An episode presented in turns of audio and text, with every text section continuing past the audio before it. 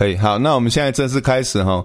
啊，大家平安，大家好，我是苏炳哈。现在是台湾时间二零二一年十月五号的晚上十点半哈。那我们今天要跟国成兄谈的主题是由林肯害黑奴失业的谬论谈先导的反美操作哈。国成兄先跟大家问个好吧。哎，炳兄，然后各位听众朋友，大家好。国成兄，我们今天要谈谈这个问题哈，主要是那个冯世宽哈，在三九月三十号的时候，针对那个中正纪念堂做了一些发言呐哈。那我们第一部分先来看一下冯世宽讲了什么话哈，然后。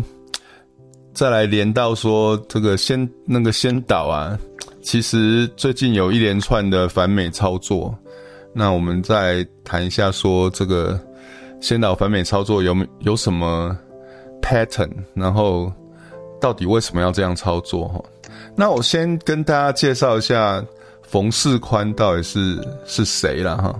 冯世宽是蔡英文的第一位国防部长了哈，那他卸任之后。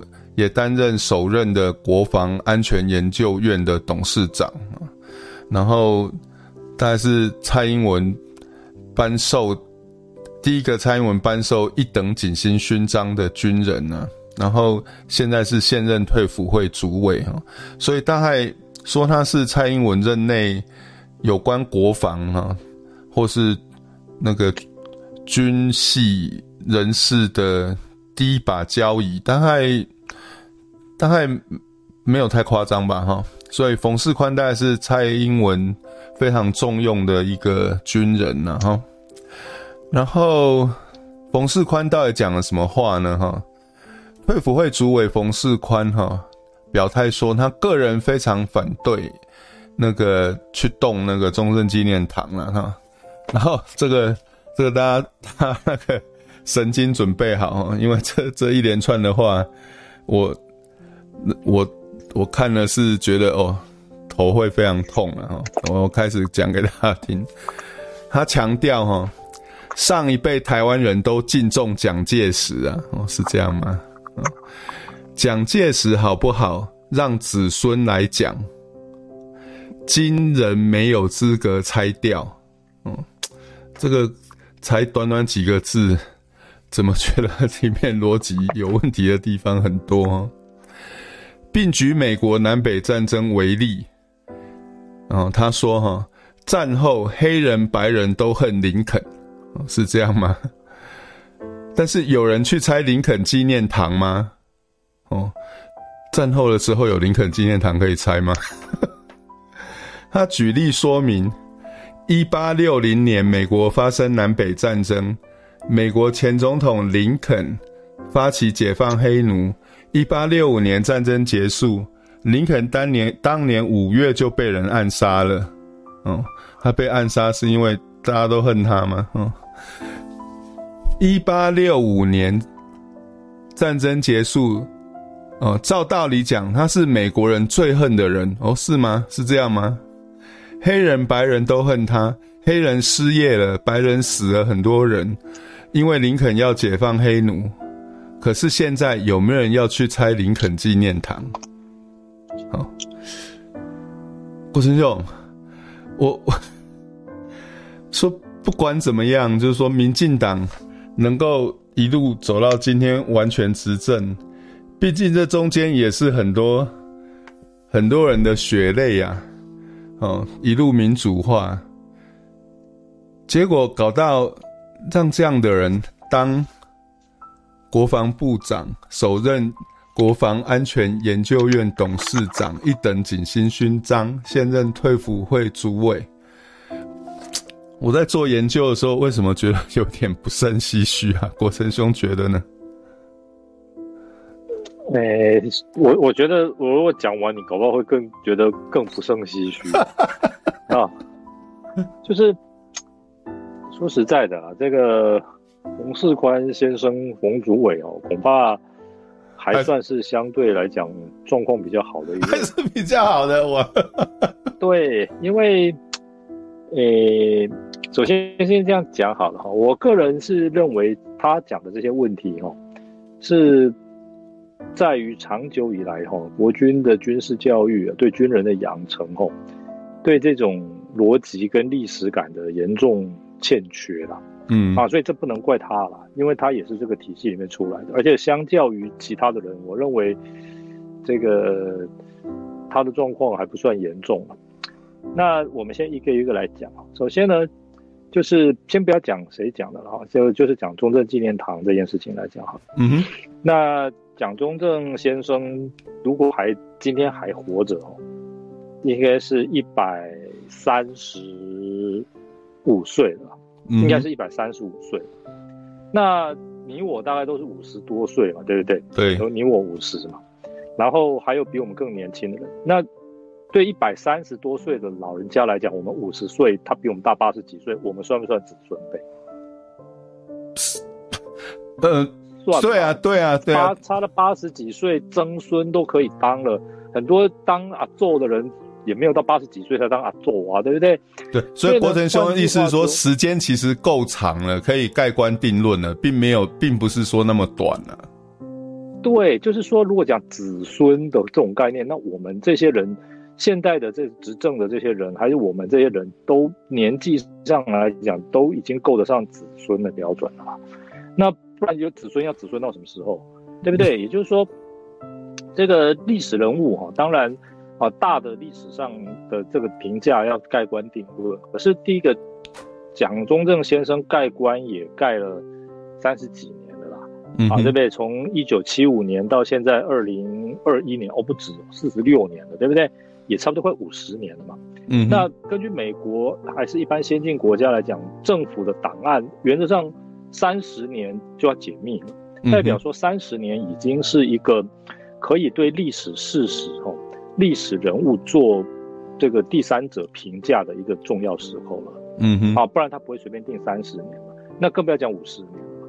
那现在来讲，蒋中正先生就是以他过世的时候，一九七五年到现在二零二一年，四十六年了。嗯，对不对？文件都可以解密了，怎么不能够啊出就盖棺定论？我认为这一点哦，这个也不是冯世宽先生的问题，而是这个是历史感的问题。那台湾很多人还真的是这么认为哦，这也不一定是蓝绿哦。好，所以我认为这首先呢，台湾要成为一个进步的现代社会哦，首先对这个历史哦，到底什么是历史？怎么样面对历史？好，多少时间内？多少时间以后可以开始面对历史哦？我认为这个观念要把它弄清楚，好，不然的话就会一直发生像最近什么岳飞啦，啊，什么不知道啊这种，就是几千年前的人，你要他很，你要说你要非常清楚他，然后在这个距离你几十年还在影响你的人，你觉得你不要去论断，嗯，这是这是这是非常诡诡异的一件事情了。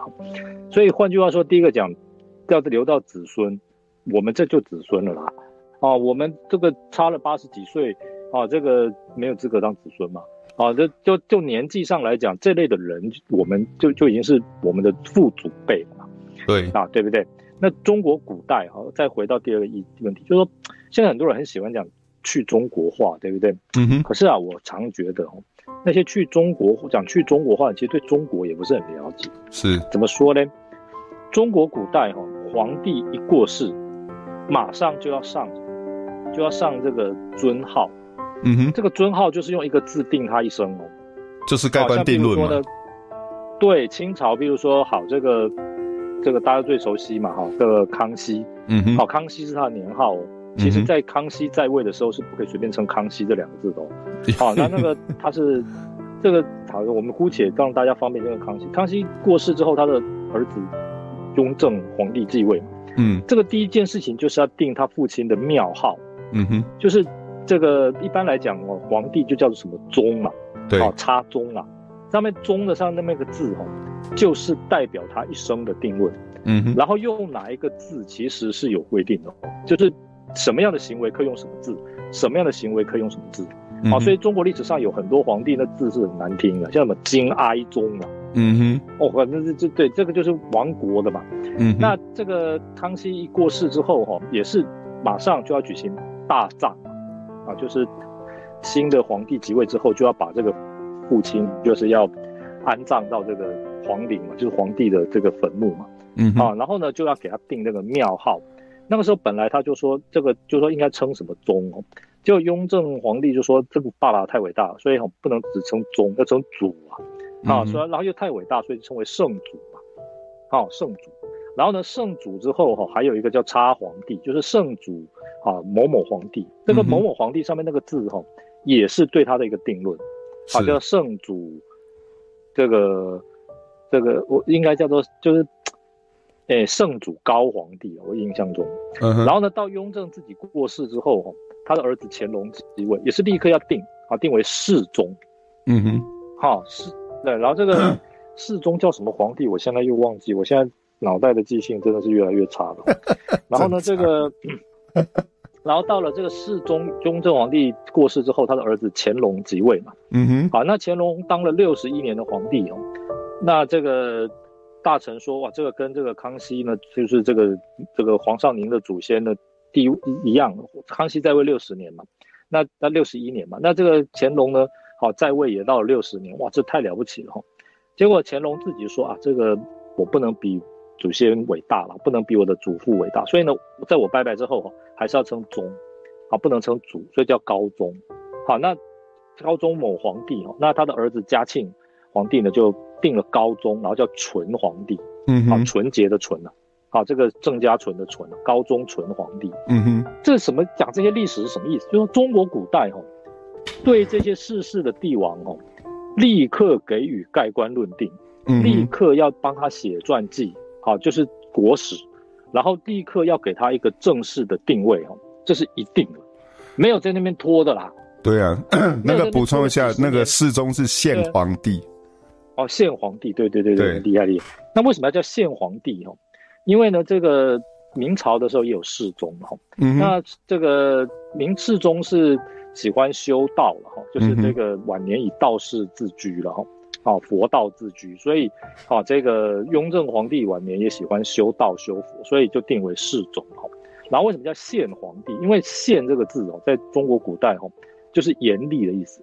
嗯，好，所以像宪法、宪兵啊，这个就是这样来。那雍正皇帝是非常严厉的，所以啊，这个就把他定为世宗宪皇帝。嗯，啊，这个是他儿子定的哦，就代表说我爸就是一个非常严厉的人啊。啊，所以喜欢修道的人，就这个姑且不论这个定的好不好，对不对哦？意思就是说，即使是在中国专制时代哦，对于国家领导人一拜拜。也是立刻要给他盖棺定论，嗯哼，立刻要定他的历史功绩，而且立刻要帮他修这个，啊，这个历史。啊，在清朝的叫做啊大清，譬如说世宗宪皇帝实录，啊，这个就是他一生的传记，啊，包括他所有批过的公文，他呃这个雍正元年、雍正二年发生过什么事情等等等等，所以呢，像现在这个这个冯志宽先生讲的啊，这个现在我们不要去定论，子孙来定论哦。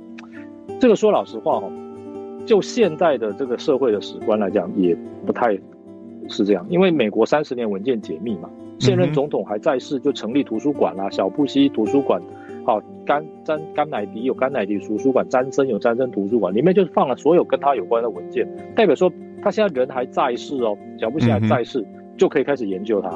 那既然要研究他，当然可以定论他。而且有什么好不能定论的？就是说，这种历史评论本来就是可以与时俱进的啊。就现代社会也是可以马上定论嘛。对啊。就中国古代好了，也是要立刻定论啊。这个是很重要的一件事情哦。好，所以呢，这个中华民国的现在，我老实讲，很多人很喜欢讲中华民国怎么去中国化，巴拉巴拉。我认为这些很喜欢强调这些话的人哦，常常是。既不了解现代，也不了解古代。是啊，是啊。啊，这个对，这这个是这样子啊。我刚才讲那个都是可以考证的啊，啊绝对没有在胡乱的地方。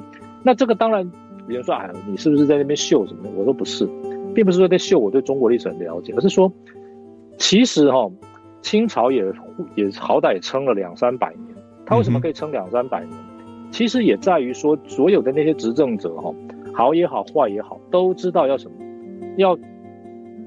就回顾历史，这个清楚的理解历史啊，并且对历史有所定价，是你做一个领导者的责任。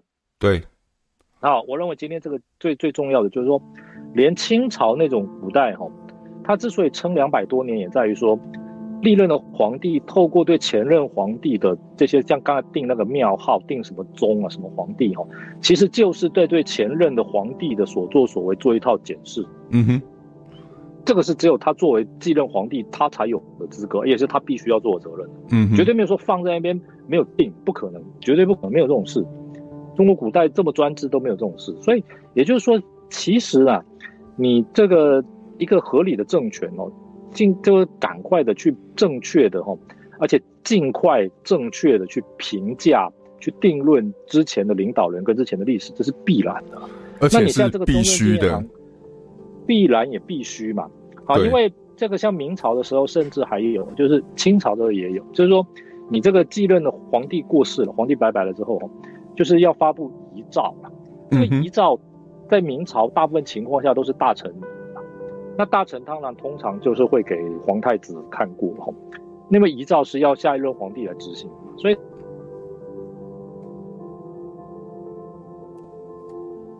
皇帝的一些不太好的政策哈，就给他改掉了。嗯，然后呢，遗诏的方式来表示哈，这个意思就是说，表示前任皇如果这是很不好的政策，前任皇上。前任皇帝的名义在发表，实际上大家都知道那是后任皇帝要做的事情，也代表说后任皇帝愿意帮他的爸爸补过。嗯哼，这种东西哦，老实说，现在一堆人在那边讲去中国化哈，啊，我是不知道说这些人对这些东西到底懂得多少了。真的，这 就是说，都是就说强调中国历史，就都学到一些扭曲的，或者是这种。不是这么正确，党国所演绎的中国历史。我们上个礼拜讲党国，老实讲党国一个很大问题就是说，你要让台湾人当中国人，但是你又不让台湾人了解真正的中国历史。嗯哼，这就是最大的问题。就是挑着当，了解，对，挑着当。而且你说了解真正的中国历史，你说你掩盖中国历史那些不好的部分哦。这就算了，你连中国历史比较好的部分你也不敢讲，为什么？因为你自己就做的没有比古代的人好啊。对啊，所以你当然就不敢讲这些嘛。是啊，对不对？像你说，如果是清朝好了，清朝的话，第一个绝对不会有说把这个这个什么立一个什么瓷壶，把那个棺木拿来放那边不葬这种情况，绝对没有这种事。第二个哈，一定会尽快的解出历史定位。嗯哼，这是一定的。明朝就是啊，明朝前任的皇帝做的不太好，好，那就是透过遗诏的方式改正他的政策，然后由新任皇帝宣布执行。那这种东西连明朝都做得到，那这个在中国历史上，明朝不算是一个评价很高的朝代。是啊，是啊。那你说现在这些台湾的人哦，哦，口口声声说这个中华文化，结果反而连这些东西，我让我这个对中华文化还有点基本了解的人，我看了都觉得很摇头。好，那好，这个冯世宽先生讲的第二个问题就是说。他说：“林肯这个是错的离谱啊！老实说，这个不过这也难难怪了，因为，哦，这个他可能离学校毕业也很长的历史了哈。那他的最大的理解错误，其实我认为也不是他一个人的理解错误，他的理解错误是说，他把林肯解放黑奴哦，这个这个认以以为说这个让黑人失业了。现在如果在美国有人公开发表这种言论。”我是不晓得那个会怎么样啊？对，真的是不晓得那个大会，对呀，很难想象，因为绝对不可能，很难想象啊。而且我觉得 AIT 听到应该也会皱眉头吧？你即使是一个外国，而且是就像我说的，冯世宽不是普通人呢。蔡英文任内第一位国防部长，首任国防安全研究院董事长，哎，这是国防部的智库，哎。而且就是说，你现在把。黑人因为南北战争从南方奴隶庄园里面被解放出来后，居然有人说这是害他们失业，那意思是说黑人天生就是只有当奴隶才能有工作嘛？这种东西如果要认真起来的话，在美国是犯法的。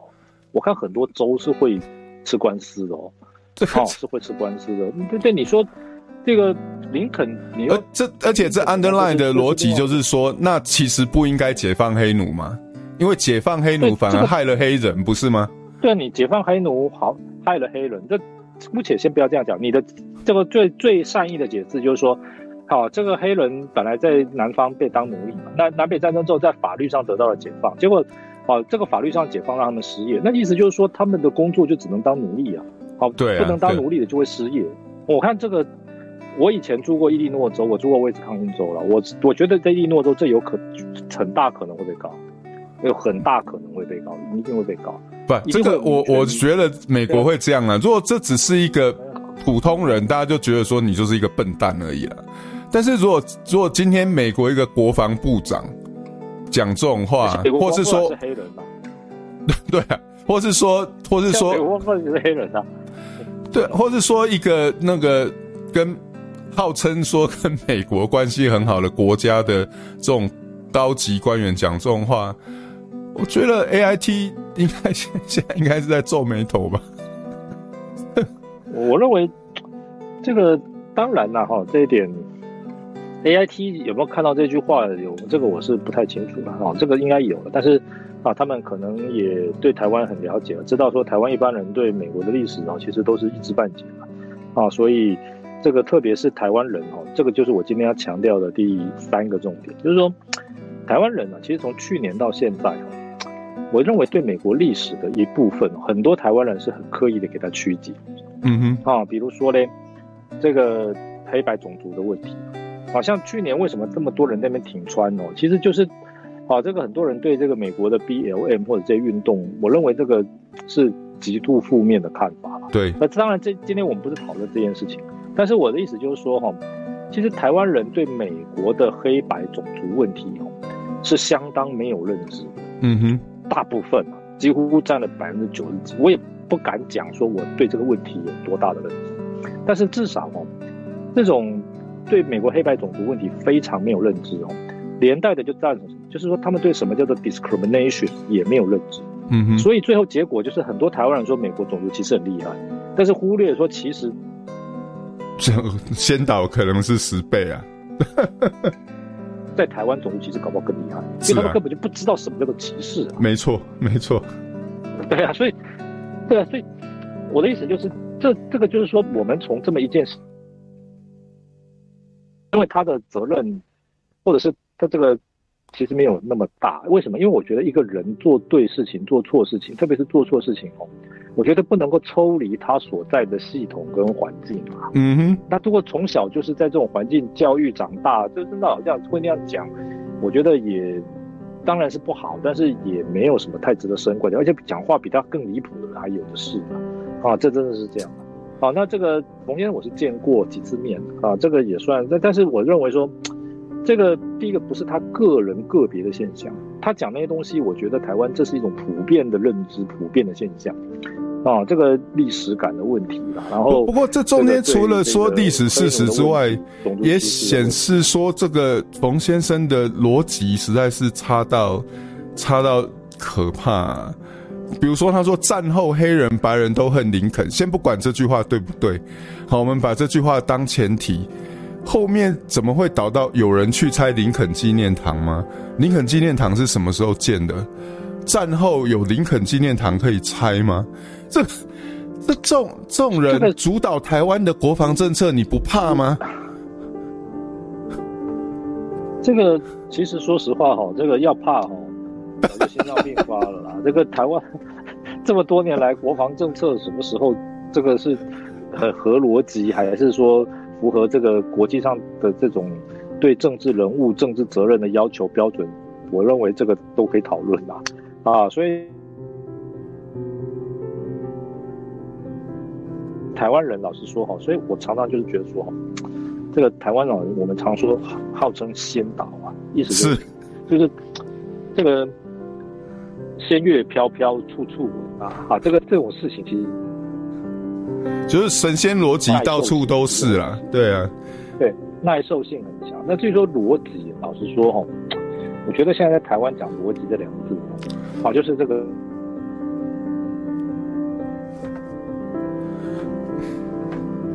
这个符啊，好，因为这个这个这种你根本就不存在的地方，你一直在讲啊逻辑怎么样，那这个没有意义吧，对不对？根本没有人知道这是什么东西，而且有的都相反的，就好像所有的啊这条路明明就是。开车靠右边，结果所有人都开车靠左边，就只有我们两个人开车靠右边，那最后结果要换方向，恐怕是我们两个了，啊，不然怎么办？对不对？你你说这个规定就是要这样，结果没有办法了，对，这个这个所有的人都都不懂。其实我觉得这个就这样吧，我觉得这么多年来我一直都有这个感觉，啊，那最后结果有时候就是说到底谁对谁错，有时候很难说了。啊，这个啊逻辑的问题，当然这个我们就不太奢望，而且老实讲，我认为。逻辑的问题啊，其实我觉得他不是逻辑问题最严重的政府官员，然后啊，这个逻辑问题更严重的事情也在所多有了。只不过我还是希望利用我们这个节目的时间啊，就是说，第一个，国文兄，你的声音有点断断续续的，是跟大家报告说哈，这个不是单一的个人的问题哈，所以而是整个系统、整个教育环境的问题。这个他没有学过什么，我觉得也，也就是说，其实台湾人真的是这样 OK 吗？这样 OK 吗？可以可以，这样 OK 吗？可以，嗯，这样 OK 吗？现在可以，不过不过就是有时候会断断续续的，这样可以吗？可以，可以哈。好，那那个就说啊，这个好，这样可以哈。OK，好，好，我带那个 iPad 的那个那个那个那个那个麦克风。那，那不是麦克风那个耳机了。OK，啊，所以有断断续续，那你就麻烦马上告诉我，你的声音倒是非常清楚。所以我认为，这个 说台湾真正需要讨论的问题哦，恐怕是这个历史观呐、啊。然后，尤其是这种很号称中华文化的人，其实对中华文化其实也不是那么的了解。那第二个就是说，说 那个对这个美国的这种黑白种族问题啊，这类问题啊，这个理解也不是很透彻。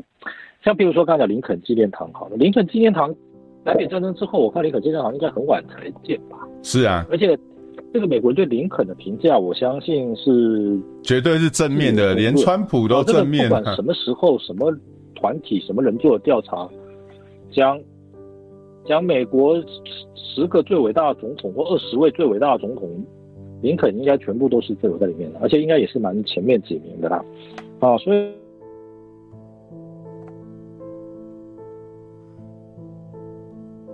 ，Hello，国成兄，你声音不见了。好，补充一下了哈，林肯纪念堂是一九一五年建的啦。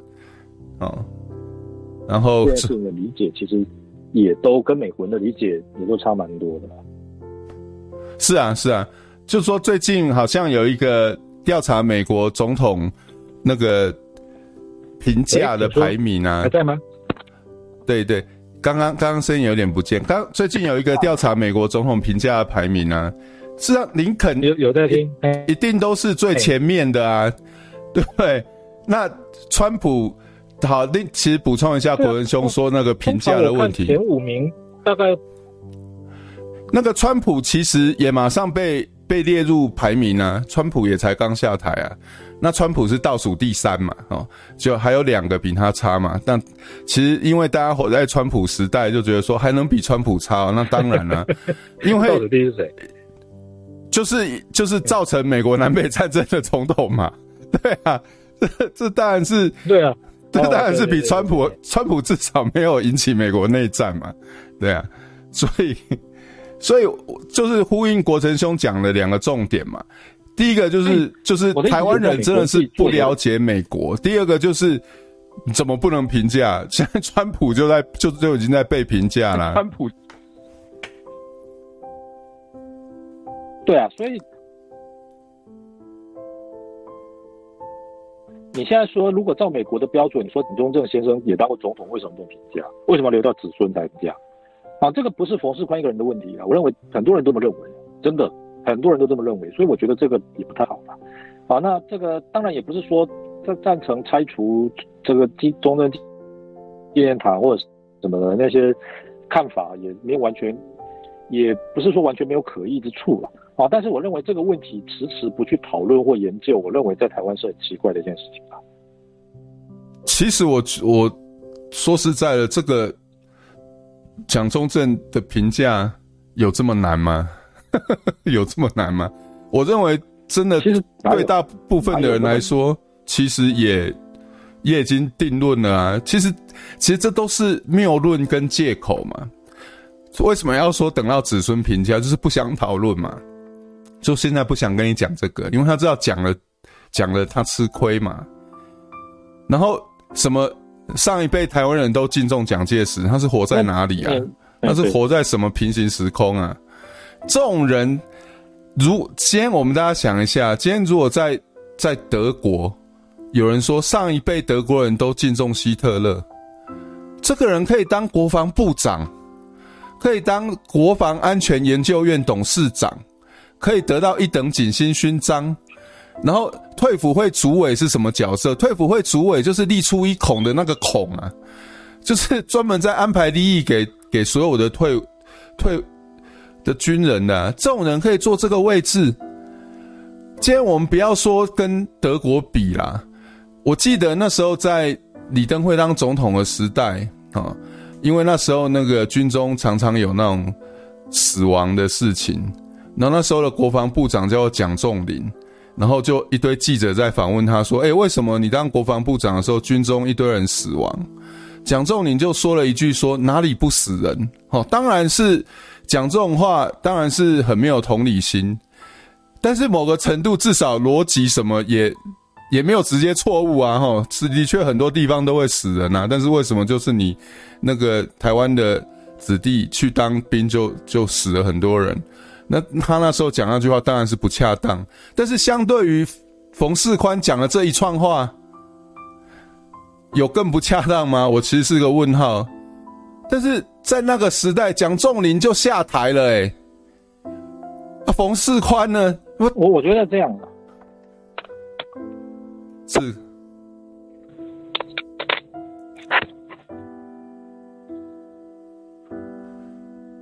国生兄，你你声音没有出来，有点中断，你听不太到哎。对，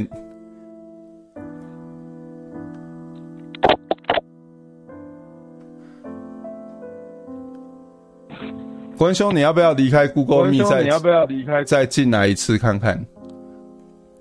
啊，OK，你的声音 OK 了，OK 了，OK 了。好，好，OK，好，我觉得这样的哈，就是说，这个我稍微给你挑战一下，然后是，就是。这个蒋仲林啊，这个蒋仲林跟这个不是蒋仲林，就是说冯蒋中正啊，跟这个希特勒可能还是有一点不太一样啊。好，就是说希特勒至少就是已经是法律上已经是定命为者，那至少就中华民国的法律还没有定名蒋中正是任何负面的地方啊。所以呢，在这种情况之下的话，就是。当然了，这不是一个转型正义的问题嘛？因为你法律没有就没有转型嘛，就当然没有转型正义嘛。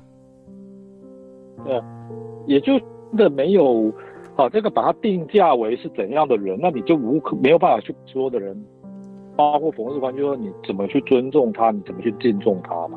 因为你就有给他盖棺定论嘛，啊，就也没有给他用法律或者什么法治的方式语，当然就无怪乎大家就还是继续这样各说各话。好，就好像就，所以我刚才讲中国皇帝那个概念就是这样嘛，就是，好，虽然皇权时代你还是不变批评的皇帝，可是你从后任的皇帝给他那个字，你大概就知道说评价大概是怎么样。连古代都做得到这些事情了，但是现在拒绝去做这些事情了。是啊，是啊。问问题是，但是不管怎样，就是说，我们今天。就不转不讲转型正义好了，我就讲说这个人的头脑可以讲出这种话，他真的适合继续站站在那个位置吗？我们我们整个台湾的国防资源真的，然后退辅资源真的适合继续让他分配吗？适合让这种头脑分配吗？那这个我又给你挑战一下，我刚给你挑战一次，就是说。其实你没有法律给他定义是坏人嘛？那当然，大家既然这样，就现代国家依法不是、啊。但是我就说好，最终问题不转型正义算是这种，算是那种美梦好了，就是遥不可及的美梦好了。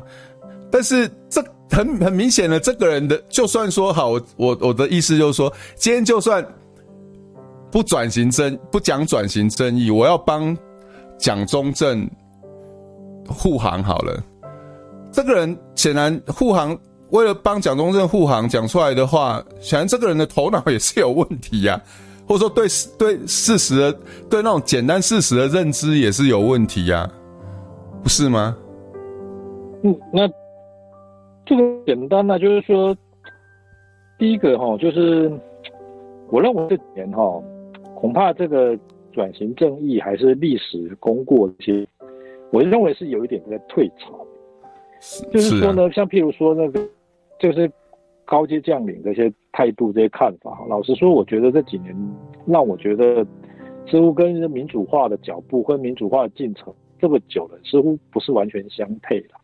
啊，比如说呢，这个前不久有人质询那件事情嘛，对，还那还在讲台语呀。我印象，我说还在讲说台语不能讲。说，对我印象中就是说，其实，在李总统那时代，其实就已经民进党的立委就有人挑战。好，在立法院用台语在问这个当时的立法院长梁树龙啊，或者是当时国防部的官员，是啊，是啊，在问的。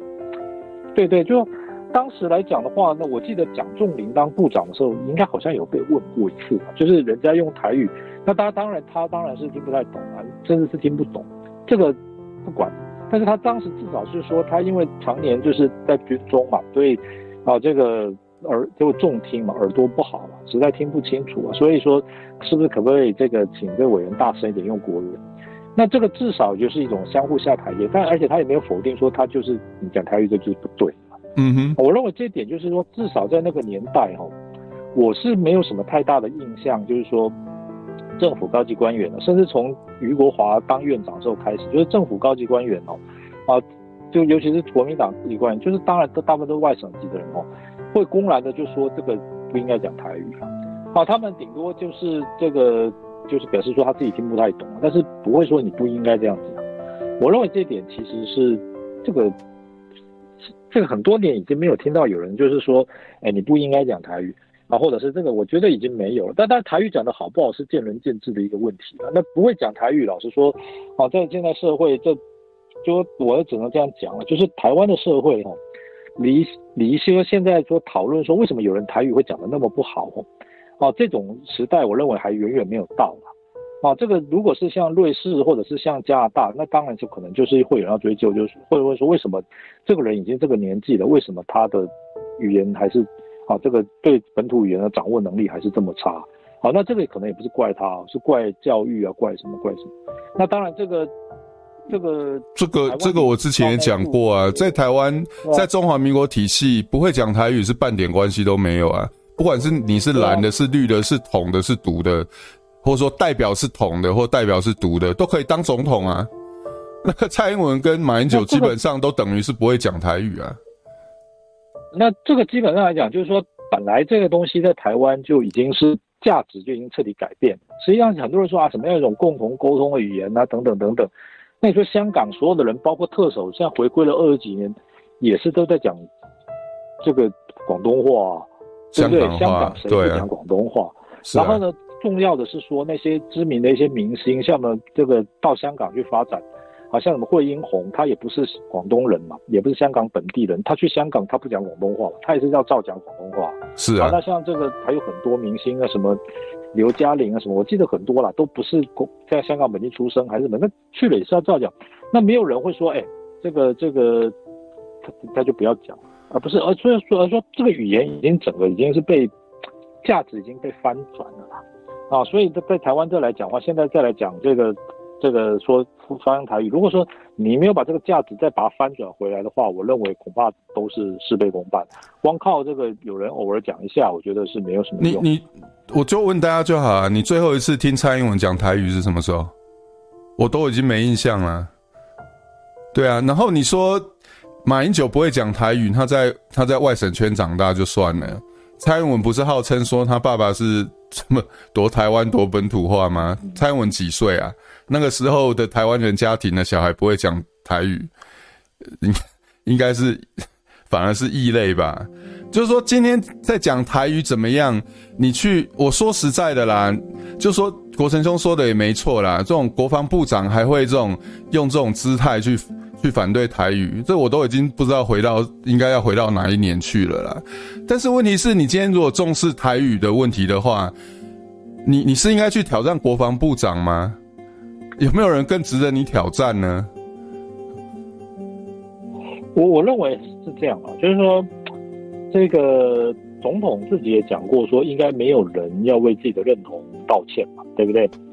那这句话老实讲，我个人是有意见的，因为有些认同，我认为在现代社会是不能说这是我的认同啊，这个我就可以把它合理化、正当化。是啊，啊，有些认同哈。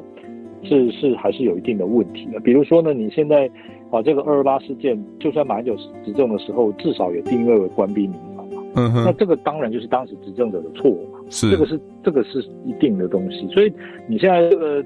认同说，我认同二二八事件的时候，啊，这种镇压是对的。这个无论如何就不能够把它合理化。这么，哎，现在不只是说镇压是对的，现在很多言论说二二八的时候是台湾人杀外省人呢。那这这个我很早就讲过了，就是说，就算台湾人杀外省人，也不代表政府可以杀所有人啊，对不对？这两回事啊，怎么会是同一件事呢？对不对？这这个政府也有法律啊，那时候中华民国刑法也有啦，陆海空军刑法也有啦，战时军律也有啦。是哪一条法律允许说可以这样子啊当街杀人？没有嘛，对不对？你说像什么汤德章，那个连法院都已经撤销他的这个有罪的判决，还是照杀，这不应该判杀人罪吗？啊，诸如此类的东西。那这个像这个，也就是说，不是说每一个人的认同哦都是都不应该道歉的。这点我是觉得第一个要讲。但第二个就是说，其实啊，我一直都认为哦，这个。现在就算不要说台语这种语言好了，然后现在如果在这个国会的殿堂或者是政府的公务员，也不要一定是说国防部长还是哪谁了。我认为任何一位公务员面对人民哦，对于人民所使用的语言有有所质疑哦，啊，或者是用那样的态度，至少是违反那个国家语言平等法的规定嘛。是啊，是啊。那这这个又怎么处罚？那是另外一回事。但至少因因为已经通过那个法了嘛。所以那个机关的长官，我认为还是应该要针对这样的事情，至少还是要对这个公务员要实施道德劝说了啊，就是说不管怎么样哦，这个有现在有国家语言平等法，所以这个民众哦，立法委员是代表民众嘛，当然是民意代表嘛，那他要用什么语言？原则上来讲是不应该用否定的方式说你不该用什么语言，对啊，而是说如果我听不懂的话。啊，这个我应该想办法，我懂，而不是你要改，是我要想办法。是，而且这个也是国家语言平等法的规定。现在就算有人来，他就讲原住民的话，老实讲，原住民族语你我也都听不懂嘛，嗯哼，对不对？这个，但是呢，我也绝对不是说，哎，这个你不可以讲这个，而是我们要尽量想办法去了解啊。这个在二零零四年青年国事会议的时候就已经有了啊，那个时候就有参与的代表用族语发言，那我们也是让他慢慢讲啊。嗯因为当时，因为当时他没有那个能力，就是有提供族语的同意，我印象中了，所以也是等人家用族语讲完之后，啊，他再用这个北京话再把刚才他用族语讲的东西再讲一遍，那他的发言时间就自动变两倍啊。嗯，就哪一个敢废话？没有办法废话，不能说你为什么这个人发言时间就两倍，嗯，不能这样讲啊，因为主讲主语是他的基本权利嘛。那他讲最基本权利，那他讲完主语，理论上他就可以。结束，但是他愿意为了我们的便利，把他的话用主语再讲一遍，是我们要感谢他。没错，他不是这样下台啊？是，对啊，这应该是这样啊。澳洲就是这样啊，澳大利亚就是这样。澳洲这个原住民的转型正义、主语的这种公开化，就是这种复兴化，这个是老早就开始了。当然，效果好不好见仁见智了。因为澳洲社会，当然你说能够讲主语的人，原住民族语的人还是不多了，这是事实了。但是至少现在有原住民在澳洲在讲主语的时候，这个是。没有人会说你这样这个听不懂，要用大家能够共同沟通的语言讲这种话，也是要这个基本上一定会被社会唾弃啦，会不会被抓去关或是罚钱？不知道，应该是有刑责的，应该是有刑责。我印象中应该有刑责，那至少不要说从政，那不可能吧？是啊，台湾这种事情就很多嘛，像什么柯文哲那个时候讲什么什么每年进口什么三十万外籍新娘，这种人如果在澳洲，老实讲。这个吃过牢饭都有可能的，还继续还有什么阻挡选总统啊？这个，哎，我就常常就是因为就是一个老问题，所以大家常常听我们的广播，顺便觉得说你们为什么总是在讲这些老问题？就是什么东西呢？不会都代表嘛？然后呢，就是这个户主嘛？啊，对不对？这个其实讲来讲去还不就是这些老问题吗？对这个这个有权利者特别宽容啊，凡事都要帮他想到。啊，对不对？这个小老百姓啊，这些人要多帮这个有权利的人，要去想到，好、啊，要去这个要体谅他们，不要让要去体谅他们。这个好了，郭正兄，我们来进入第二段好了啦。好，那今天为什么冯世宽这个事情跟反美操作有关呢？我其实不是说冯冯世宽讲这些话是反美啦，而是说哈，他就算没有反美的意图，他会产生反美的效果，而且这冯世宽讲的这些事情呢，跟反美的关系有一个共同点，就是对美国的无知啦。啊，啊就从这一点我们把它连到先导的反美操作了。那先导的反美操作可以举出非常多例子啊。那因为因为刚好，哎、每次我们定完题目，那个台湾的时事就会配合我们哈，就我们说要讲反美操作，马上就出来一个，就是台湾的那个媒体啊，大幅报道说美国要台积电交出商业机密。然后我就开始看，就算在我的同温层哦，开始看说啊，美国美国土匪啦，美国没有用啦，自己不会做半导体，就要叫台积电把做半导体的商业机密交出来啦，巴拉巴拉啦。问题是，美国是要台积电交出制成的机密吗？其实不是诶、欸、哈，所以第一个就是认事实的部分嘛，哦。那所以，我这边大概写了，在 Facebook 有两篇短文啊。我们国成兄，我们先，因为这最近刚发生的实事，我们先讨论一下这件事情啊。第一个，美国要台积电跟其他半导体公司，哈，第一个就不是只针对台积电，这个是要求台积电跟其他半导体公司公开的是什么东西呢？是库存跟销售资料。那为什么要看他们的库存跟销售资料呢？因为美国商业部觉得说，最近的半导体缺货似乎不寻常，似乎有人为影响，所以他根据这种那个暂时美国的一些特定的法案啊，他要调查说有没有人为蓄意造成半导体缺货哦，因为这个影响到美国汽车跟电子业的制造生产啊，所以所以第一个。第一个，很多人就是认事实就出问题了。要你交出来的不是制成的机密啊，要你交出来是库存跟销售的资料。那第二个，你不管说他是因为他他是美国，所以他你不得不甩他也好怎样，这也不叫土匪。第一个，他语法有据嘛；第二个，他也讲了出一个正当理由嘛。好，那其实退到退一万步啦，就算说你是觉得说，因为大家都要在美国做生意，不得不才要交这些资料。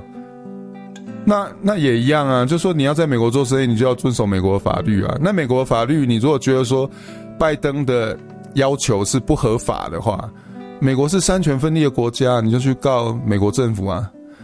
那美那个美国的司法体系里面，不是民主党籍的法官多的是啊，甚至我们之前也讲过啊，在最高法院，现在共和党总统提名的是远多于民主党总统提名的啊。哦，所以。第一个就是说，而且我还要讲哦，就是说，大家对美国常常在台湾看评论，常喜欢讲美国怎样怎样，美国做了什么事，美国希望怎样，美国要达成什么目的，好像美国是一个个人的样子。事实上，美国并不是一个个人，美国是一个国家，而且美国这个国家里面的利益是非常复杂的。光就半导体来说。不同的公司，它的半导体利益就不一样，并不是美国所有的公司都是半导体生产公司啊。然后你真的要讲说，美国美国的公司作为半导体的消费者的公司多，还是半导体的生产者的公司多？这个他们的利益就会不一样。所以你台湾就是常常在评论事情的时候，常常就喜欢讲美国怎样怎样。这个，就我就觉得说。台湾人好像很喜欢用用两个中国的思维在想象美国了。国成兄觉得呢？其实真正中国的精英会不会用，或者是中国的政府会不会用这种态度在想美国？我觉得恐怕也不见得啊。我认为嗯，反而比较不会。对，我认为中国有件事情是分得很清楚的，就是中国宣传就是宣传，他们政府很知道很清楚知道什么东西是宣传，可是呢，有些地方呢。会把自己做出来的内宣哦，拿来变成另外的部门的内参啊，所以结果就是，就是我们之前讲的，自己在卖毒品，就自己在吸毒品啊。对，就是就是 A 部门哦，就是拿就是想出来的这个给人 这个人民的内参哦，变 B 部门拿来以的内宣呢，被 B 部门拿来说，哎呀，这个的确是这样子，拿来作为。啊，这个内参写上去给这个这个领导人看的，我没有在说哪里啊，大家不要误会啊。也就是说，这个我认为中国这方面还是分得很清楚的。好，那台湾来讲，而且中国反美，说中国在战略利益上跟美国本来就有一定冲突。中国反美啊，还可以说在战略利益上它反美哦，有他团结内部啊，好，有他这个怎么样能够激发他的这种这种民族自尊啊，然后为他将来要做的事情做准备的用意在。那台湾反美是在反什么？因为你你这个是要激发内部什么东西？这不是很奇怪嘛？那台湾的战略利益跟美国冲突在哪里？所以如果说同样一件事情啊，就是同样在反美，中国反美还勉强有点理由了。那台湾在反美，我就不知道在反什么东西。而且更何况，台湾反美有的时候是真的在反美啊。美国、中国在反美的时候是假的在反美。是啊。哦，这这点是，对，这这个是很重要的一件事情。那回到刚才这个台积电的问题上来讲，其实啊，我看这件事情就是说，美国现在也意识到，就是说台积电地位很重要，这台湾人应该很高兴啊，因为不然的话，你也不是随便的企业都有权利、都有资格去打那 打那个美国政府的答卷。对。但是呢。这个问题同时也反映出来，就是说台积电是不是真的像大家想，可以在它的这个产业链里面哦，在世界供应链里面哦，颐指气使啊，呼风唤雨球啊，呼风唤雨哈。以我看呢，从现在这个状况来看，恐怕是这个不能这么乐观了啊。这是第一个。是。那第二呢，就是说这个当然有些事情啊，这个台积电可能在它的法说了哈。他的这个营业报告书了哈，或者是相关的财务报表这些东西哦，他是有讲。可是美国现在还提出这个问题，是不是说呢？对于台湾哦，也不是台积电这一家了，就是对台湾整体跟中国的产业合作关系哦，是美国已经开始产生了一些疑虑、质疑还是疑虑哈？对，我认为这个才是比这次的这件事情我来的更加重要的一件事情，是因为。你现在很清楚嘛？虽然说我们都说台湾抗中保台嘛，但是台湾抗中保台，我们先不去挑战这句话的对错。我们保台的很多方法也是靠跟中国的贸易嘛。很多人现在说中国需要我们嘛，好，这也不管了。总的来看，就是说台国台湾跟中国之间的贸易是越来越密切，是吧？不管是占的比重还是金额，也是越来越大。嗯哼，也就是说，如果你现在真的老实说，你要说什么大中华经济体哈。这种名词当然我们一听都觉得很逗多啦，但是就现实状况来讲的话，不能不说没有这种东西的存在呀。是啊，那也就是说你现在你不能够期待啊，这大家如果说今天听前面那个都觉得很啰嗦就算了，听我这句话就好。就是说，如果呢，大家觉得美国真的要把中国的贸易的问题啊，不公平竞争的状况哦啊，形成对这个战略的这种美国的潜在威胁的话哦。他是不可能永久不把台湾放进考虑中的，因为台湾就是中国产业链里面一个非常重要的供应的部分嘛。是啊，台湾是中国产业发展的一个非常重要的引擎嘛。那你说现在如果美国真的以中国为敌人，特别是在经贸方面的话，那台湾怎么还有可能说置身事外呢？那很多人说美中贸易战。啊，这个美国拿中国的这个产业来这个对付哦，那其实哈，说老实话，会不会影响到台湾呢？也会嘛。所以在这个领域里面，台湾就不能说永远就是觉得说，人家在战略上就会无条件挺你，然后在经贸上就会对你跟中国的合作视而不见嘛，这不可能啊。就是不管怎样说，会不会以拿台湾开刀？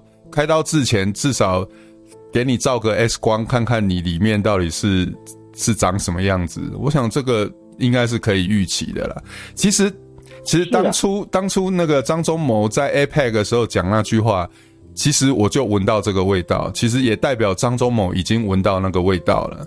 就是美国至少要看看你这个台湾的产业到底是长得圆的还是扁的，到底是到底是蓝的还是红的，到底你里面真的样子是什么。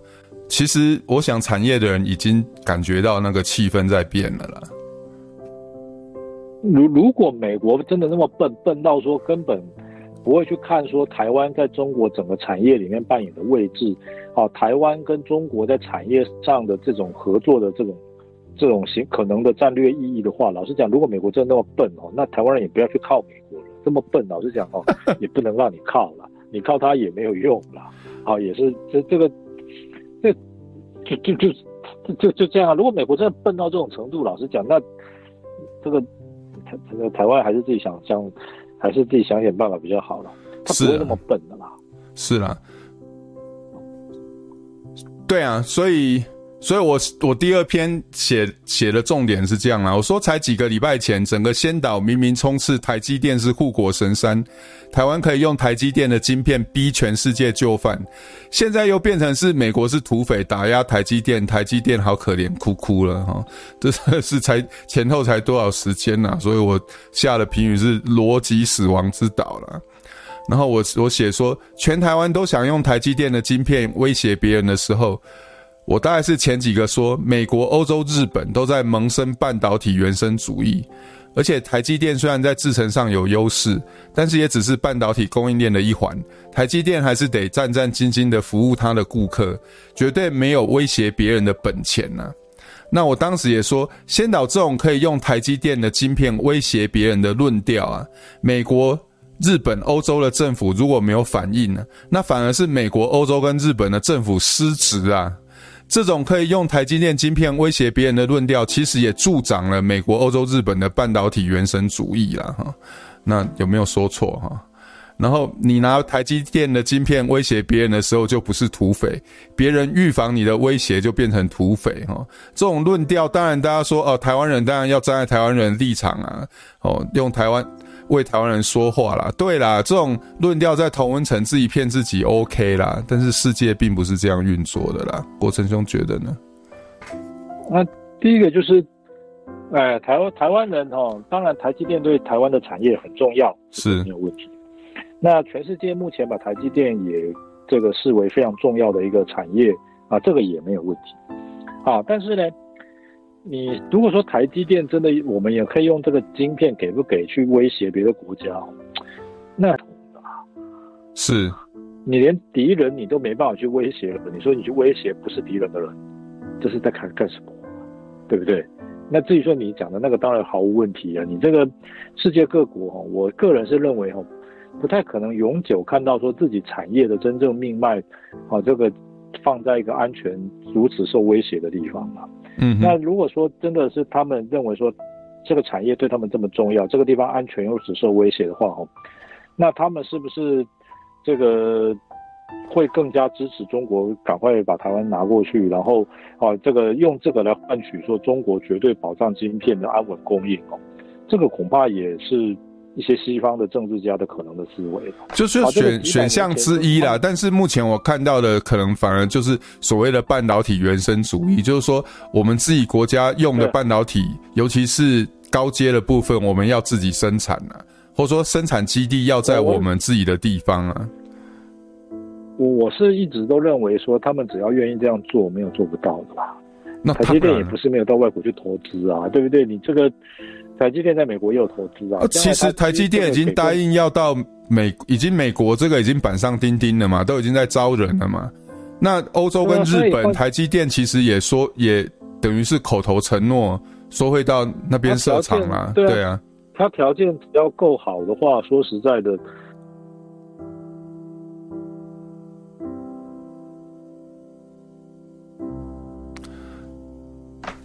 对啊，就是说这种。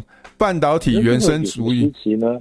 对，对啊，这个这个很正常。你说美国的投资环境，它真的清出一块地方来，好让你去进行投资，好让你再把台湾的一些经验予以复制，这对美国来讲，这是技术问题啊！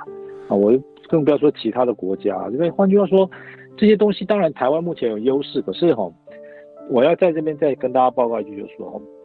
自然资源啊，有的时候它第一个是不能移动。那譬如说中东有石油，对不对？嗯、我们也只能跟它买来运到台湾，我们也没办法把它油田整个搬到台湾来嘛。是。那但是呢，像这种生产技术、生产设备，哦，那在国际的这个经贸史上，这个能够移动啊，而且经常在移动，这个例子太多了。是。那比如说。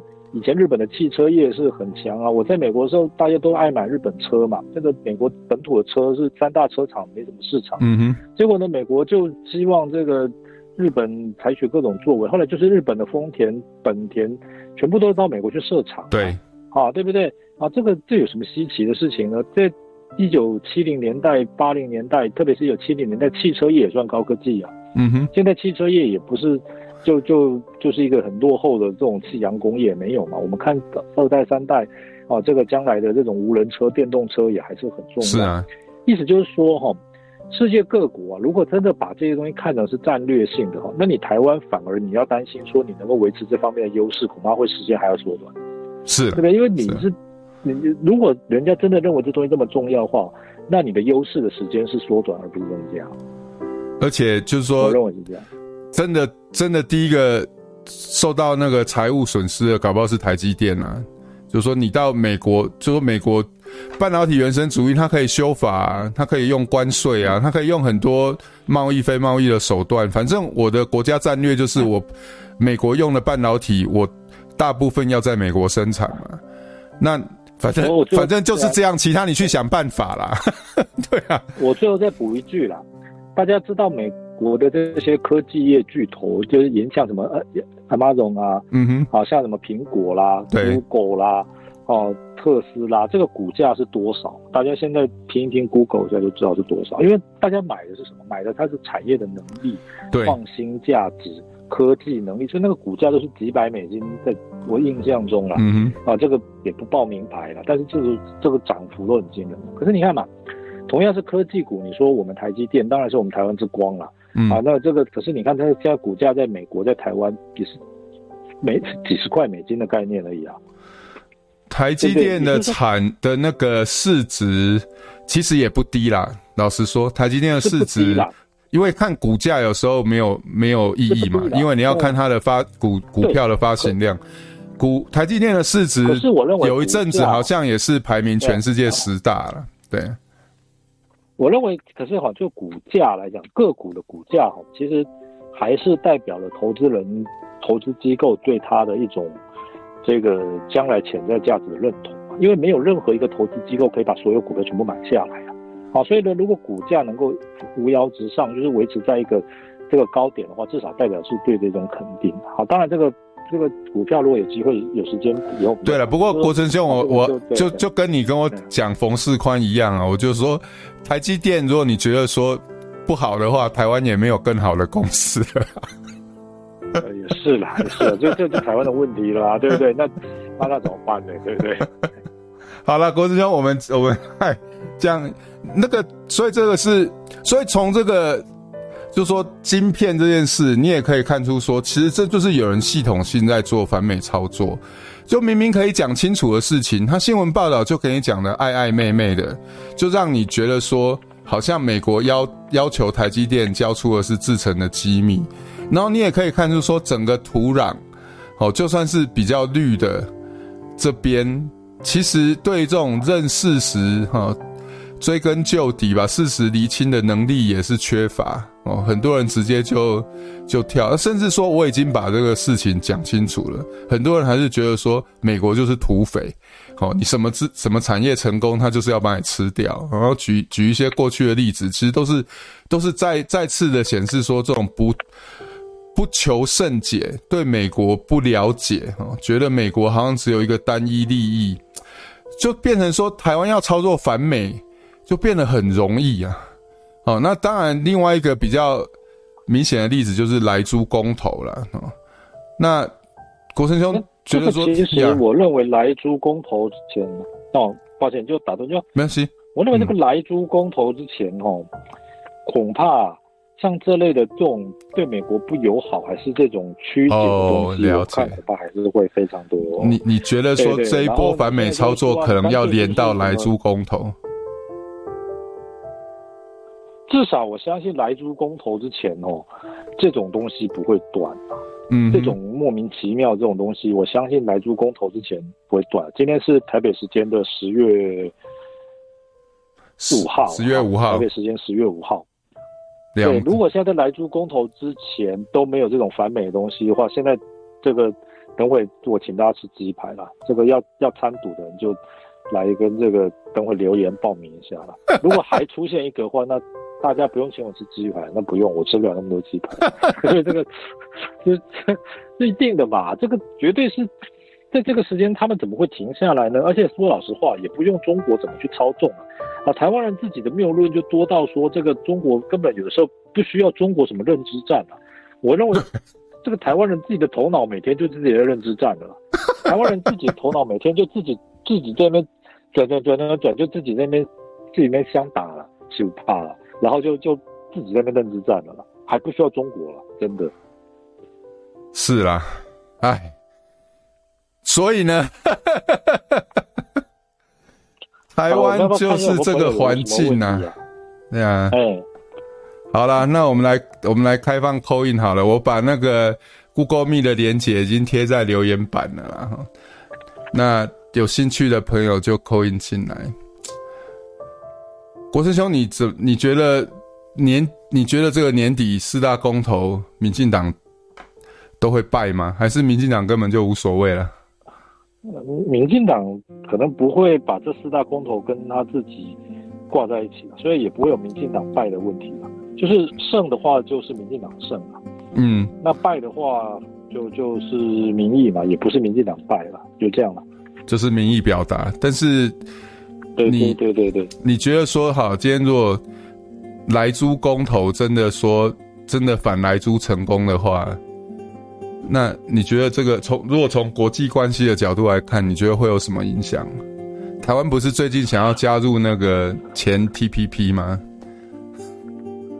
那个本来我认为可能性，就算没有这个莱猪公投，可能性也不高了。好，那当然莱猪公投一过了之后，那。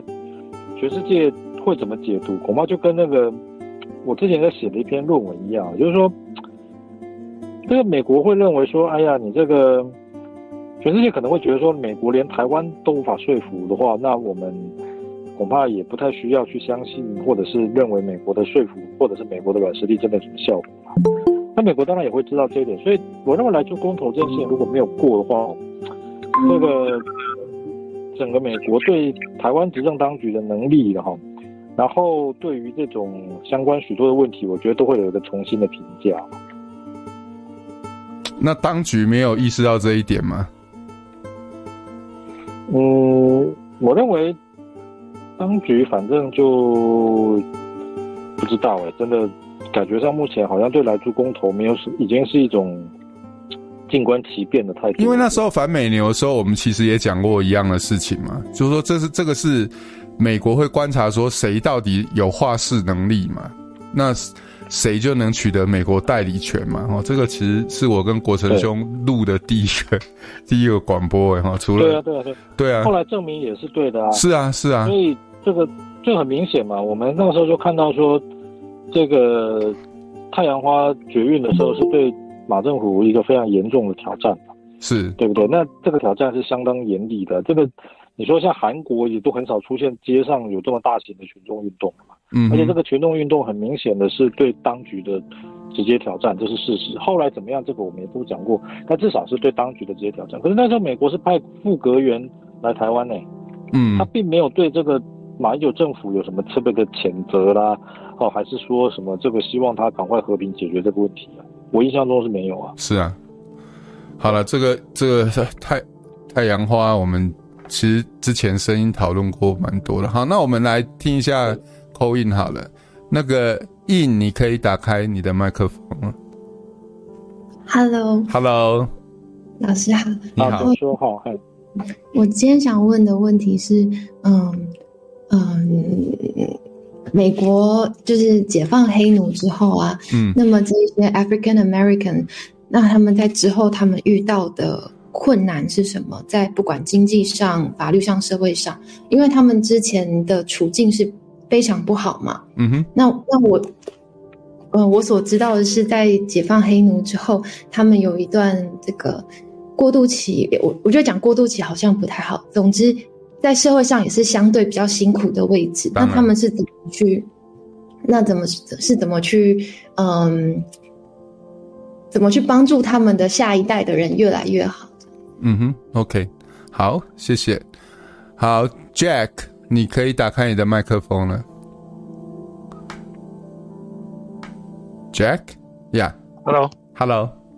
呀，yeah, 两位好啊，uh, 那个其实没有什么问题要问的，只是 call in 进来啊，uh, 表达我对两位的支持，然后觉得张教授的解说深得我心，就这样子。哦，好，谢谢，谢谢，谢谢，谢谢，谢谢。好，那个其实哈，有关林肯还有黑奴这件事哈，其实我们之前声音曾经录过一集啊，好，我再去把它找出来哈。那个其实这一段历史是很有很有趣啦。这个我们在那一集，我记得我跟国成兄讨论过说，大家都觉得南北战争是为了解放黑奴哦，但是你真的去看，其实第一个林肯在对黑奴的这件事，其实他是他是中间呐，他是温和温和派啦。然后其实其实南北战争背后其实是美国北方跟南方对美国的。国家愿景的想象的落差，那那一集我们也有讨论说，那个黑奴解放之后，其实因为整个社会没有变得那么快嘛，所以的确黑奴在北南方的黑奴到北北方的工厂工作，也遇到很多困难。然后这中间也有那个资本主义运作的逻辑，好，这些资本主义的权力者，他统治白人劳工的一个方法，就是说。至少你不是黑人啊！虽然你这个白人劳工的处境很惨，但是至少你不是黑人。所以在资本主义的逻辑下，也有继续压迫、剥削黑人的的那个 economic incentive 啦。哈，这个这个讲起来大概是一两个小时都讲不完。不过我我们以前谈过了哈，所以我可以试着把这一集把它找出来。好，那个易伟，嘿嘿嘿，你好。那个书炳老师好，国成老师好，有听到我声音吗？有有，那请说。嘿，那好吧，这次 call 进来也是一样，是讲感想的。好，OK，就是听完，就是两位老师在这一次的广播之后，我的感想是这样子啊，就觉得，嗯，台湾人常常都是用自己想象的一个世界。然后，并且认为说世界都是按照台湾人所想象的一个样子去运作，嗯、但是他没有实际的去了解说真实的情况是什么。即便是中国的历朝历代他们的这种对于前人的一个评价的一个情况是如何，那美国他们的一个社会环境，那。这一个南北战争的一个背景始末的，其实他都没有不求甚解的一个情况，大概是这样子吧。是是，好，谢谢。国生兄有要补充的吗？哎、欸，第二，刚刚有一位朋友讲到黑人呐、啊，那个这的确是一个非常非常复杂的问题，而且远远没有到已经解决，或者是到美国社会有一个满意的程度。是。那这个一九六零年代诞生的大社会 （Big Society），这个是一个很公民权法案是一个重要的进展啊。但是这个如果你有兴趣的话，我你可以去看那个奥巴马回忆录，在很后一本啊。好，它里面其实这个当然很多是奥巴马个人的看法，但是我觉得或许可以让台湾人对这些问题的理解啊有一些参考吧。那么。那另外一位朋友这个这个谢谢谢谢的支持嘛，因为老实说哈，我们这个在台湾看到这些事情，我常常就觉得，就实在是不知道怎么为什么会我这个这个 想法会跟我们差这么多，差这么多。可是后来久而久之，我就觉得说哈，这个恐怕这个环境就是这个样子。那所以我们下凡的，我们下凡，所以我们就比较。对啊，所以，所以我，但是我比较不平的地方是说，哈，就是这些问题明明摆着就是问题，可是至少是有权利的人必须要想想尽量要想着去怎么去解决这些问题，或者是不让这些问题变得更严重。我认为这还是蛮蛮重要。但是现在来讲哦，好像这种鞭策有权利人的者的氛围，在台湾社会并不是一个。很受欢迎的节目吧？是啊，是啊，对啊，要不然你是中共同路人吗？是啊，是啊，这这个通常的是 对对，这太多了，对。好，谢谢，谢谢。嗯，好，那今天我们现在直播也已经一个多小时了啦，我想我们今天就先告一个段落了。我的感想是，其实还是一样啦，就是觉得说。找不到进步的力量到底在哪里了，所以我们只能在这个角落留点记录吧。所以不知道哎、欸，能国成兄能不能比有有比较积极阳光一点的结论？哎、欸，恐怕很难了。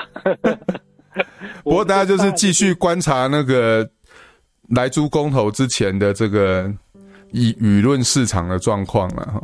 然后大家也至少说愿意来听我们直播的朋友，那个大家也也至少有警觉性一点嘛，哦，或者说大家眼眼睛一定都是比普普通人还要亮啊，大家就看到类似的操作的时候，就是小心一点。可能就是多多多查证，看看说到底背后到底真的发生什么事，这样。是啊，我想就是希望就是给各位，如果觉得也很无力或什么话，至少呢，这个在我们这个直播每个礼拜哈，啊，来给我们一点鼓励啦。啊，在在空中呢，这个啊，大家能够聊一聊、谈一谈，我想这个也是一种很重要的这种心灵治疗嘛。好，心灵治疗跟思考啊，因为。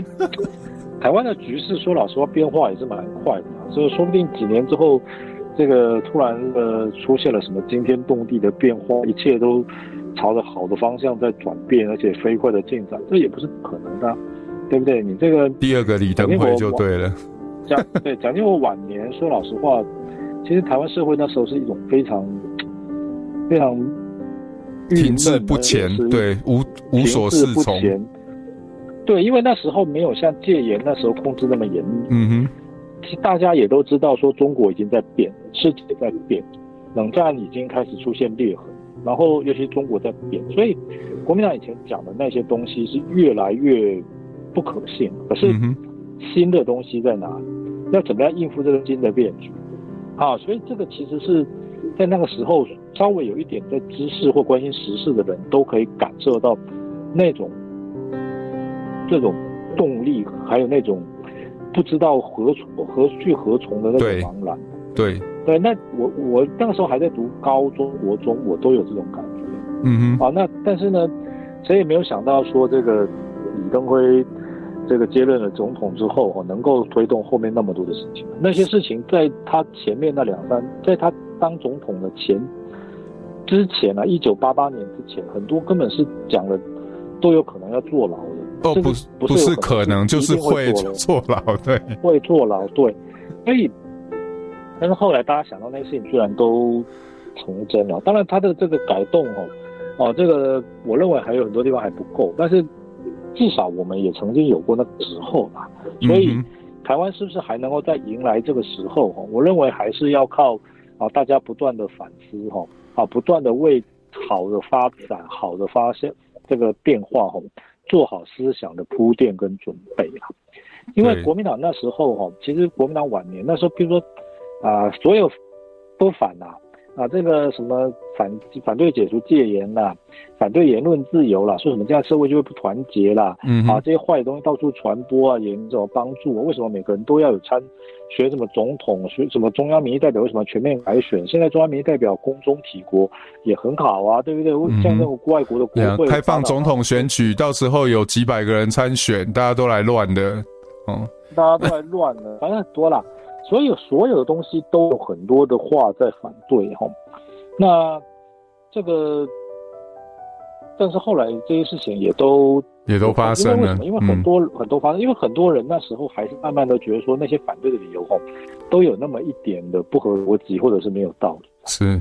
啊，所以这个思想的这种这种准备哦还是这个反思的运行，我认为还是很重要的。是啦。哎，好，国成兄给我们一点希望，但是我听到之后就是想到说，但是现在台湾在反对谬论的人到底在哪里嘞？那个时候至少还有党外跟民进党，那现在呢？国民党当然就不用讲了啦，柯文哲也不用讲了，那是在过去一直在至少承担说这种反对谬论啊、坚持理想的力量，现在在哪里呢？也不一定啦，我觉得这个可能也还有嘛。第一个是说，这个以前有一条歌嘛，叫就是“天龙总会更”啊，哦，就是就是天更的时啦。对对对，第二个就是说，其实很多事情也是有人在坚持嘛。对，你说同婚这事情不就是成功了吗？落实了吗？这个不要说是戒严时期了，你就前几年也没有人想到会落实成功嘛。嗯、所以呢，不过这是因为有人非常清楚一致，而且善用权力嘛，不惜任何代价嘛。只要有人愿意清楚一致善用权力，很多事情还是会变好的啦。啊、嗯，对，所以这个。这个也不是永远就这么悲观，我觉得啦。OK，不过其实老实讲，回看看台湾的历史，我一直都觉得说天佑台湾是真的是真的是天有在佑台湾啊。如果今天，嗯，对对对，今天真的是一分耕耘一分收获的话，哦，然后你有什么头脑就配过什么生活。如果如果是这个逻辑的话。就台湾，嗯，也不一定啊，说不定台 你这样子洗过一遍之后，台湾就真的很正常了。因为如果说不是这个，因为台湾现在就是说你不是一分耕耘一分收获，也不是怎么样，这基于难返太久了。如果说你真的正常一次哦，啊，那你这个洗一洗的话，说不定就会比较正常。其实说老实话，从这个李总统以来。也是洗过稍微正常一些了嘛，比总是比以前戒严时期正常多了嘛。是是。今天在上课的时候才跟同学讲说，哎、欸，你们这个现在以前民国六十二年的时候，会计师一年录取五个人呐、啊。嗯哼。啊，那台湾只有五个人在念会计吗？没有嘛？为什么这么少？因为你要让公务员有机会转任嘛。嗯哼。对不对？这种东西当时大家也就没什么好废话的，什么考试根本不用去考，谁要去考？才五个人录取，我就跟我们同学讲说，今天不要全国如果只有一年只录取五个医师，你们还会来这边吗？我看你们根本不会来啊。是啊，你们还要来念这干嘛？就不要说是全国五名了，就算北医只有五个名额，我看今天你们也不来了。嗯哼，没有人会花那个时间的了。那你会想用什么？那你会去探讨说怎么样才会变医生？如果现在是说什么你要去当公务员才可以转任医生，我你们全部都会去当公务员。嗯哼，跟你们保证。对，这换但后来改了就改了。所以觉得这个还是对未来还是有有些信心啊。OK，好，国成兄，我们结束之前，我看到有人留言说你是国策顾问，你是国策顾问吗？当然不是啊，当然 这就不是国策顾问。我顶多只是我自己的顾问而已，啊。澄清一下啊，因为他的问题是说啊，你是国策顾问，为什么你这些事情不能带到政府里面去？然后答案很简单，因为国策兄不是国策顾问啊，就不是，对啊，对啊。希望有一天会是了哈。好，好，那那今天很谢谢大家来陪伴我们，然后这个，嗯。不不是很愉快的主题，不过大家是大家之后可以继续关注的事情啊。好，那今天就先到这里。下个礼拜来，是再来讨论一个愉快的主题好了。好，来想一个比较愉快的主题。想一个愉快的主题啦，什么什么烤肉啦、喝酒啦，诸如此类的东西。好了，露营。我这个玩手表。每次在听这个直播哈，哦，都是很低，都是那种很低调，听了之后都觉得没什么希望。这个我们还有点娱乐，这个有点比较快，包括。好像有难找，就对了，那怎么办？不知道，不知道。对，OK，好，想，那先这样，好，OK，好，拜拜，好，拜拜，拜拜，拜拜。